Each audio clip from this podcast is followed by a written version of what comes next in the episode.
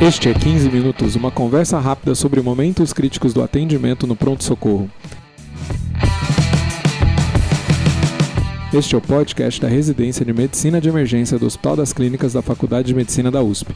Este é o episódio 44 e é patrocinado pelo curso de Medicina de Emergência. Conheça mais no link www.emergenciausp.com.br/curso. Eu sou o Dr. Júlio Marchini e para este episódio está novamente o Dr. Patrick Áureo, médico assistente do PSM. Tudo bem, Patrick? Tudo bem, Júlio? Muito obrigado pelo convite mais uma vez e vamos dar seguimento ao podcast anterior. Vamos em que a concluir gente o assunto, falava... né? É, vamos concluir esse assunto. Vamos revisar um pouquinho aquele caso? Que aí a gente Isso, retoma, exatamente. né? Era um senhor de 69 anos que tinha uma insuficiência cardíaca de fração de ejeção, fração de ejeção reduzida. Não se sabia se era de etiologia isquêmica ou hipertensiva, mas que ele usava algumas medicações para controle e além disso ele tinha uma fibrilação atrial que usava anticoagulante para que ele pudesse fazer profilaxia de eventos embólicos, tá? devido à fibrilação atrial. Chegou rebaixado no pronto-socorro.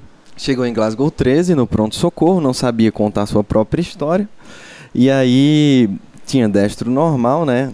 Foi monitorizado, sinais vitais estáveis, mas como ele continuava com essa confusão mental, decidiram fazer uma tomografia de crânio e se depararam com hematoma subdural extenso. E aí o que é que a gente vai fazer agora, já que a gente sabe que o paciente usa um anticoagulante? Como é que a gente vai reverter? A gente Bom. vai partir do pressuposto Vamos, vamos retomar da nossa discussão da, da- do episódio passado, né? Como- quais exames que a gente vai pedir para ele Exatamente. e que ações que a gente já tem que tomar rapidamente. Inicialmente, para qualquer tipo de sangramento, é, é, qualquer um, qualquer, qualquer sangramento que, que traga risco de vida ao paciente, você tem que fazer contenção do sangramento local, né? E no caso do, do sangramento intracraniano, isso não vai ser possível, mas que sejam é, ou- outros tipos de sangramento em que você pode fazer aquela contenção local, nunca esquecer de fazer isso. Você vai pedir um laboratório geral com função renal, função hepática, é, marcadores da coagulação, como tempo de protrombina e tempo, tempo de tromboplastina parcialmente ativado, e hemograma, que vem com a contagem de hemoglobina e plaqueta, para você ter uma ideia daquele, da quantidade daquele sangramento e se existe uma, uma discrasia sanguínea, tipo uma plaquetopenia associada àquele quadro. É, mas inicialmente, Júlio, quando você, você pega o paciente, ele tem um sangramento intracraniano, você sabe que ele tomou anticoagulante, você vai procurar qual é aquele anticoagulante e vai tentar reverter. Então, inicialmente, o valor do INR, o valor da plaqueta não vai fazer tanta diferença assim no manejo inicial. E nesse caso, a Digamos- gente acabou descobrindo como que é. É. Digamos, por exemplo, a gente vai fazer. Esse caso ele usava Rivaroxabana, mas a gente Ah, vai fazer perfeito. é, teoricamente, cada anticoagulante, se ele usasse aquele anticoagulante, o que é que a gente faria? Tá? Inicialmente a gente vai fazer com. A gente vai falar sobre a varfarina. Só relembrando, o inibidor do fator 2, 7, 9 e 10, ele inibe a vitamina K, na verdade, e aí não deixa o fígado produzir esses fatores de coagulação. Existem duas fases nessa reversão da anticoagulação associada à varfarina, que é a reversão imediata, que você tem que fazer naquela hora para o paciente não morrer daquele sangramento, e a reversão de manutenção, que é um conceito de que eu tenho que lembrar que a varfarina, uma vez tomada, ela vai passar cinco dias no seu sangue e você vai ter que contrapor a ação daquela, daquele antagonista de vitamina K para que aquela reversão da anticoagulação seja mantida a longo prazo. Tudo bem, Perfeito. Júlio? Então, então a gente é, saiu da discussão do caso, estamos indo para cada um dos anticoagulantes. Vamos começar com, com a varfarina. E é, qual, é, qual é. então, E a gente já tem a indicação de reversão, correto? Exato. Já é um sangramento Aqui- grave. Aqui né? a gente vai pegar major, todos, né? os, to- todos os casos de pacientes que têm sangramentos majors, que são sangramentos ameaçadores à vida Bom. ou à funcionalidade do paciente. É, Que medidas que a gente tem então no Mareva? Para no medida varfarina? imediata, a gente só tem duas medidas que a gente pode lembrar. Ou você faz uma ou você faz outra.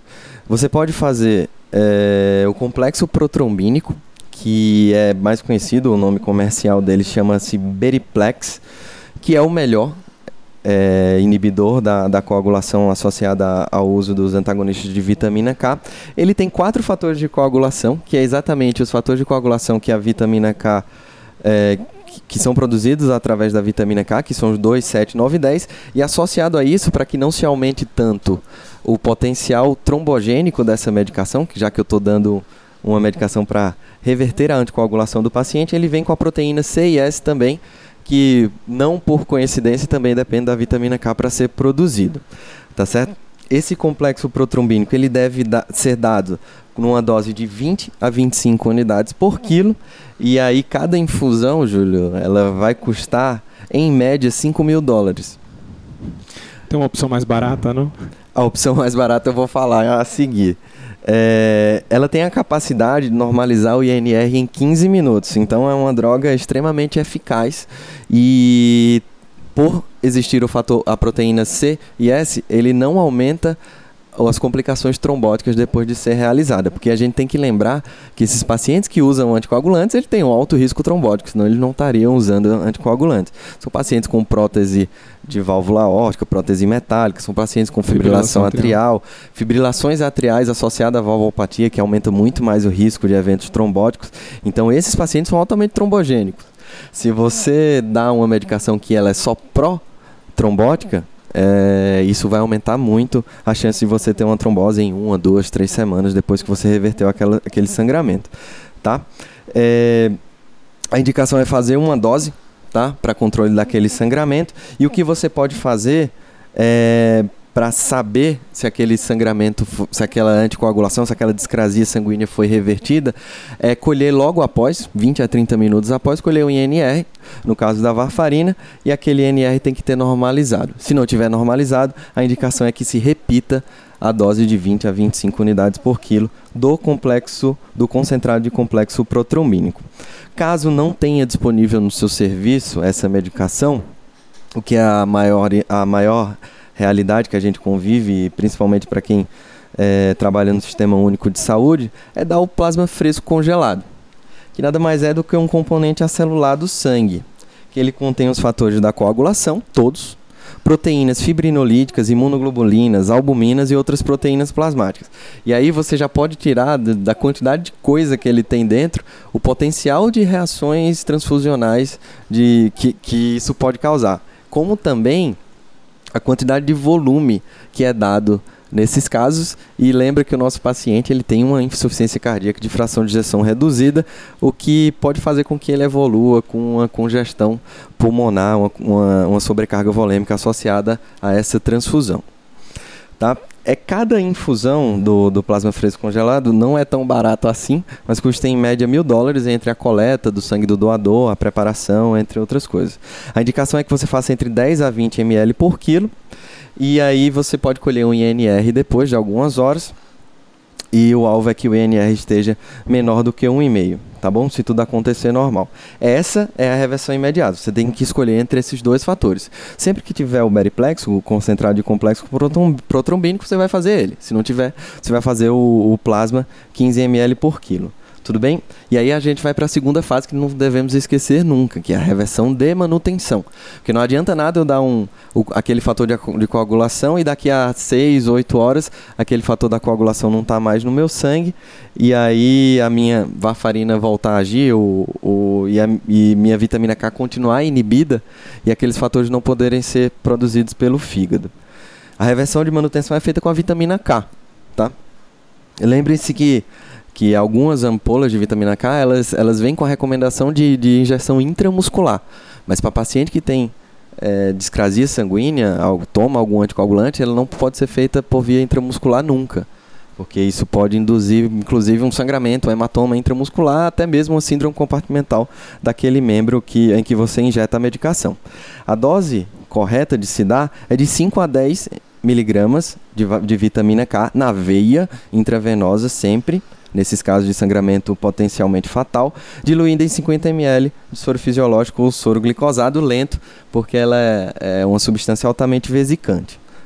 Agora, Patrick, não vem tanto ao caso aqui nesse podcast, mas você vai ter é, momentos em que você não você só vai ter indicação só da vitamina K, não vai precisar de fazer o Beriplex ou plasma fresco congelado e até você pode até ter indicação de simplesmente suspender o Marevan em, em sangramentos mais leves. Exato. A gente pode marcar um, um, um podcast para falar sobre isso, porque é um, é um assunto bem extenso em que a gente vê cada faixa de NR, se o paciente tem ou não sangramento, se aquele sangramento é mino, se aquele sangramento é majo, e algumas, algumas medidas que você pode fazer é simplesmente suspender e, e voltar com a metade da dose ou com 30% Perfeito. menos da dose, agora, ou só dar a vitamina K por via oral. Agora, no sangramento majo, a gente nem olha o NR, né? Nós vamos, a gente nem olha o NR. Direto o paciente está morrendo do sangramento, a gente vai ter que repor aqueles fatores de coagulação imediatamente.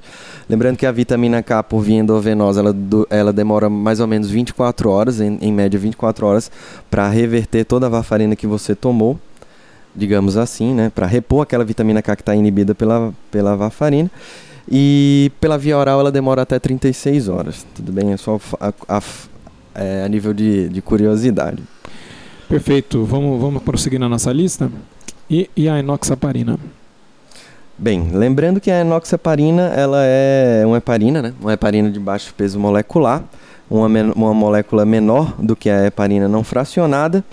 E, e, Júlio, infelizmente a gente não tem nada com uma boa evidência é, de melhora de sobrevida com relação ao uso da enoxaparina, do sangramento associado ao uso da enoxaparina. O que se recomenda a fazer, é, já que a gente não tem muito o que se fazer naquele momento, é fazer a protamina. Tá? A protamina é uma proteína que, que reverte a ação das heparinas, que ela é derivada do a, a esperma... heparina não fracionada, né? É, tanto a heparina não fracionada, a heparina não fracionada tem muito mais evidência, mas como a gente não tem muito o que fazer no sangramento associado à enoxaparina, a gente pode fazer a protamina como uma medida de exclusão, uma medida salvadora naquele momento. E a protamina, a protamina ela é produzida através do, do esperma do salmão, só a título de curiosidade também. A cada 1 miligrama é, que você dá de protamina para o paciente, você neutraliza 1 miligrama também de enoxaparina. Então, se a infusão é, for, é, for, tiver sido a menos de 8 horas da enoxaparina, você você, você aplica uma, um miligrama a cada, a cada miligrama que você usou de enoxaparina. É, a dose máxima é 50, né? Correto? Exato, a dose máxima é 50 miligramas. E aí, se o intervalo for mais de 8 horas, você pode usar metade daquela metade. dose tá? até 25 miligramas. E se o intervalo do uso da enoxaparina for maior do que 12 horas, você não tem indicação de dar a protamina, porque a enoxaparina já não está mais funcionando naqueles, na, no sangue do paciente. Tá bom? Só a título de curiosidade também, a gente vai falar da heparina não fracionada, a gente está falando muito mais de paciente ambulatorial que chega, mas a cada miligrama de protamina que você dá, e, é, ele reverte 100 unidades de heparina não fracionada. Tá bom? Com a dose máxima de 50 miligramas sempre. E aí então, você pode. Então, só é, retomando, se for menos de 8 horas, a gente faz 1 miligrama de protamina por miligrama de enoxaparina, correto? Então, Exato. se ele toma 40 miligramas, a gente usa 40 Unidades. de protamina. Miligramas. Isso. Se foi a mais de 8 horas, a gente dá metade, metade daquela dose. Do, do que ele tomou de enoxa. Então, se ele tomou 80 do, a 10 horas atrás, eu posso fazer 40, 40 também. Miligramas. 40 de protamina. E se o intervalo for maior que 12 horas, não tem indicação ah, de dar protamina fazer. nesse caso. Tá? Excelente. Tá? Como é que você vai ver se aquilo reverteu ou não a anticoagulação associada à enoxaparina? Depois da infusão da protamina, você pode colher um anti-10A, que é a atividade do fator é, 10. Atividade do anti-10A a, do anti-10 ativado, tá certo? 15 minutos mais ou menos após a infusão. E se, aquele, se aquilo não tiver normalizado, você pode repetir a dose que você fez. Sempre lembrando que infusões rápidas de protamina, como ela é uma proteína de origem animal, ela pode ter algumas reações anafilactoides ou causar hipotensão. Você que já usou streptokinase algumas vezes na vida deve lembrar como funcionam essas proteínas aí. Vamos lá pro próximo? Hum, não sei mesmo. É, dabigatrana. Vamos lá, para dabigatrana. A gente tem um inibidor, né? Exato. A gente tem esse grupo que são os inibidores diretos da, da trombina. E aí, é, o laboratório Beringer, ele criou no ano de no ano 2017, eles publicaram no New England que é uma, uma um anticorpo monoclonal. E esse anticorpo monoclonal ele se liga à dabigatrana, inibindo a atividade da dabigatrana e revertendo uhum. a anticoagulação do paciente. In vitro ele funciona perfeito. Né? In vitro ele funciona perfeito, inclusive o mesmo laboratório que criou a dabigatrana foi que criou esse anticorpo monoclonal. Tá? É o Idarucizumab. Né? Idarucizumab, é meio difícil de falar. É... Não encontrei ainda no Brasil, é, não, não, sei se, tá, se, se a Anvisa já liberou aqui no Brasil, mas é uma coisa que a gente pode estudar e, e no futuro tá usando aí para os pacientes, já que as outras medidas têm diversos efeitos colaterais. É, o nome comercial dele é o Praxbind, né? Ele se liga ao... Ao, ao Pradaxa. Ao Pradaxa, exatamente. Tá bom. E então, a gente que não tem o Idarucizumab, para quem não tem o Idarucizumab, o que é que, que, é que vai sobrar para gente? O, o, o, que é, o que é recomendado como terapia de, de, de segunda linha seria o complexo protrombínico um Beriplex, na mesma dose, 20 a 25 unidades por quilo, que é usada para os sangramentos associados à vitamina K, mas com nível de evidência duvidoso, é a única coisa que a gente pode fazer nesses casos.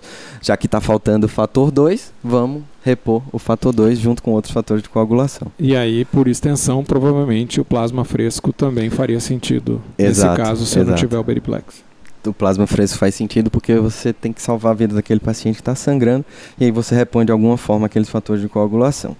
Tá? A ideia aqui é sempre repor o fator de coagulação, né? E, e se você não conseguir, se, se você a, a, ideia na verdade é dar alguma coisa que você iniba aquele fator de coagulação, que aí seria o anticorpo monoclonal. Se você não tiver, você repõe o fator de coagulação específico, né? Se você não tiver, você vai dar o que a gente tem, que é o plasma fresco congelado, que é o que está mais disponível. Muito bem. Então, por último, os inibidores do fator 10A oral. as xanas, né? É. A rivaroxabana, famoso xarelto aí, também tem o, o, o Eliquis, né? O epixabana, betrixabana, entre outros. Sempre que tiver xabana no final, ele vai ser inibidor do fator 10 ativado. É, até pouco tempo atrás a gente não tinha uma medicação a ser feita nesses casos, mas foi, foi se criado um fator 10 recombinante que é chamado de Adexanet alfa, tá? É, esse Adexanet alfa, ao invés dele ser um anticorpo monoclonal que se liga, ele é um fator 10 recombinante que se liga no lugar do inibidor do fator 10, tá bom? E aí também foi publicado por volta do ano 2016 no New England e no estudo chamado Anexa 4, que randomizou dois grupos de pacientes e usou esse Adexanet alfa com 79% de hemostasia efetiva. É, já também já foi liberado pelo FDA, mas ainda não chegou ainda no Brasil. Então vamos ter que apelar para complexo. Vamos ter que apelar para o complexo protrombínico e caso não temos, a gente apela para o plasma fresco congelado. É, só é, também a título de curiosidade, Júlio, o que é que o que é que vem na sua mente, por exemplo, quando a gente toma um AS, que ele inibe lá o ADP, não deixa não deixa inibe tromboxano, não deixa a plaqueta ativar, não deixa a plaqueta se agregar, ou se você usa um clopidogrel, por exemplo, o que é Bom, é que a gente está saindo gente... dos, dos, anticoagulantes, né? Estamos é, falando de antiagregantes e aí eu tô eu tô mexendo com a plaqueta, né? Exato, estou mexendo com a plaqueta. E aí o, o, natural é você pensar, ah, não, se eu não tô, não tô deixando a minha plaqueta agregar, o paciente está sangrando muito, eu, eu vou repor a plaqueta, né? Irreversível, né, inclusive. Exato, exato. A inibição, inibição é irreversível. E aí fizeram um estudo que publicaram no New England em 2016, em que eles pegaram é, os pacientes que faziam uso de antiagregantes e aí randomizaram para para transfundir plasma ou não transfundir plasma nos pacientes que tinham sangramento que causavam risco de vida. Plasma não, desculpa, plaqueta. E aí eles viram que os pacientes que recebiam plaquetas e estavam em uso de antiplaquetários, isso aumentava a mortalidade dos pacientes. Isso é curioso, Júlio, porque é, é, é meio anti quando é você pensa, né, contra-intuitivo, na verdade, né? Quando você, ah, eu tô, tô usando coisa que inibe a plaqueta, será que eu não vou transfundir plaqueta aqui para melhorar esse sangramento? Mas a, a, plaqueta, ela tá tão associada a, a eventos adversos, é, mesmo por, por ela ser é, estocada em, em temperatura ambiente também, que essa transfusão de plaqueta não controlou o sangramento e piorou a mortalidade. Muito bem. Existem. Então, com esse parênteses aí, a gente. O que, que, que, você me fala de outras coisas que ainda? Tipo. É, antifibrinolítico? Adianta eu dar ácido tranexâmico? Essa pergunta é excelente, Júlio. É... Primeiro, o que, que, seria um antifibrinolítico? Né? Eu, eu, minha coagulação funciona para formar fibrina, né? E, e, nesse caso, eu tenho um, um antifibrinolítico um, chamado de ácido tranexâmico, né? O ácido tranexâmico é, ele é um análogo de lisina, em que ele funciona para que a minha fibrina não seja quebrada pela, pelo ativador de plasminogênio tecidual. Não sei se deu para entender muito bem, mas o, o, ácido tranexâmico, no fim das contas, ele vai fortalecer a minha fibrina. Tá? Então, aquele, aquele coágulo que eu estou fazendo, incipientemente, ele vai ser muito mais forte. Então, para paciente que tem sangramento, em alguns sangramentos, em alguns estudos recentes, mostraram que vale a pena dar ácido tranexâmico é, quando você tem, por exemplo, um sangramento, um trauma, um trauma, é, trauma craniano ou um trauma com sangramento ameaçador à vida. Esse estudo foi publicado no, no JAMA em 2010, chamado no Crash, Crash 2. 2 tá? Será que isso também se tem, tem benefício quando, quando eu estou em uso de anticoagulantes? A gente não sabe, Júlio. Realmente a gente não sabe. O que a gente sabe é que, a, que o ácido tranexâmico é uma medicação segura. Então ela não aumenta o risco trombótico dos pacientes. Por ser uma medicação segura, por extrapolação desses estudos, a gente vê um paciente que está sangrando até morrer e ele usa um anticoagulante e eu só tenho essa medicação para dar, eu vou terminar dando também o um, ácido tranexâmico. Uma, uma grama e meia um a grama, cada oito horas. Um grama de oito em oito horas, Excelente. exatamente principalmente os pacientes vítimas de trauma, né? Só lembrando que por, por ele estabilizar muito bem a fibrina, ele faz um coágulo indissolvível. Então, se o paciente tiver um sangramento pela via urinária e você der transamin, você vai ganhar uma obstrução da via urinária, uma insuficiência renal obstrutiva, que é o que você não quer ter naquele momento. De outra estratégia, Júlio, que é até interessante no caso da, do, do, das medicações orais dos novos anticoagulantes, é o uso nas primeiras duas a três horas de carvão ativado. Se o paciente tem uma tentativa de suicídio, por exemplo, onde toma uma, um, um anticoagulante, uma rivaroxabana, por exemplo, ele chegou a uma hora e meia da ingestão dessa medicação, você pode dar carvão ativado sempre hum, lembrando que pacientes com torporosos têm alto risco de broncoaspiração com essa medicação. O, o Patrick, e, e DDAVP, desmopressina? Desmopressina não, não, não tem evidência ainda, Júlio, ainda não foi estudado a fundo, mas ela ajudaria tanto no, na agregação plaquetária quanto na ativação plaquetária e atuando via fator de, de von Willebrand também, né?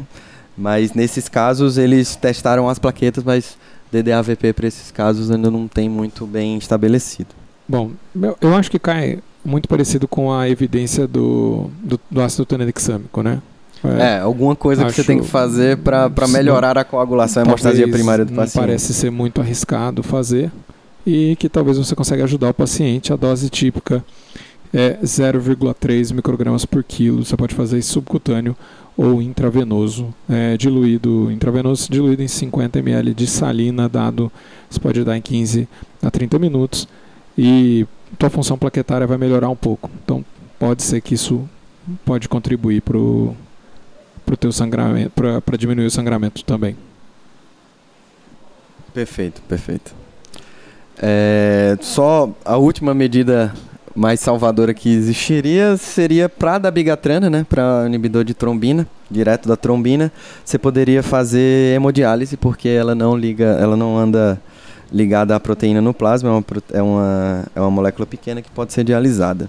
Tá? É, a gente comentou na, no podcast passado, especialmente porque a da begatrana ela é muito dependente de excreção renal, né?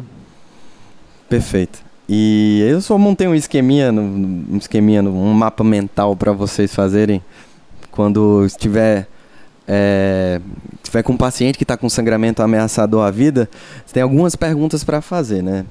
Que é ele toma algum anticoagulante, está com sangramento ameaçador à vida. Será que eu posso fazer alguma coisa a mais? Será que ele toma algum anticoagulante? Toma rivaroxabana, pixabana, da bigatrana, toma enoxaparina, toma varfarina? Beleza, toma não toma, você vai ter essa resposta. E há quanto tempo tomou essa medicação? Se o paciente tomou o anticoagulante há menos de 4 horas e ele seja um novo anticoagulante ou um supervarfarínico, que eles são usados naqueles venenos de rato, né, são supervarfarínicos, é, você pode fazer 50 gramas de carvão ativado por via oral. Tá? Isso é, tem alguns estudos que falam até de redução de 60% da concentração sérica daquele anticoagulante no sangue depois do, do uso do carvão ativado. Beleza. O sangramento é ameaçador à vida, ele tomou há mais de 4 horas, eu não posso fazer o carvão ativado, mas ele tomou um novo anticoagulante, uma varfarina ou um super varfarina que está sangrando. O que, é que, eu, o que é que eu tenho que pensar em fazer agora? Complexo protrombínico. Caso eu não tenha complexo protrombínico, faço plasma fresco congelado como reversão para agora, reversão imediata. Tá? Nunca se esquecendo de fazer a vitamina K como reversão de manutenção. Caso o paciente esteja em uso de heparina de baixo peso ou heparina não fracionada, 50 mg de, de protamina se o paciente tiver um sangramento ameaçador à vida. Tudo bem? Perfeito. E a gente pode colocar na, nas notas do show essas perguntas. Então, Patrick, quer fazer uma conclusão? Acho que é isso, Júlio. A gente, a gente passeou aí sobre como funciona a coagulação, com onde é que cada remédio funciona na coagulação, é, como é que isso atrapalha a nossa coagulação e, e o que é que eu vou fazer, o que é que eu tenho que avaliar quando o paciente chegar para mim e tiver um sangramento que ameaça a vida dele. Quais são os passos que eu tenho que seguir e o, como é que eu vou reverter a ação dessa, dessa anticoagulação, a revação, é, é, como é que eu vou reverter essa discrasia sanguínea adquirida por medicação desse paciente. E nunca se lembrando das medidas gerais, né? Monitorização, oxigenação, acesso venoso, glicemia e estabilização hemodinâmica, sempre importante, tá? E essas medidas a mais que você vai fazer para parar o sangramento do paciente. Perfeito, muito obrigado. Valeu. Este podcast é um oferecimento do curso de Medicina de Emergência da USP, em parceria com a Escola de Educação Permanente é, e a Manolha Educação. É, conheça mais no www.emergenciausp.com.br barra curso.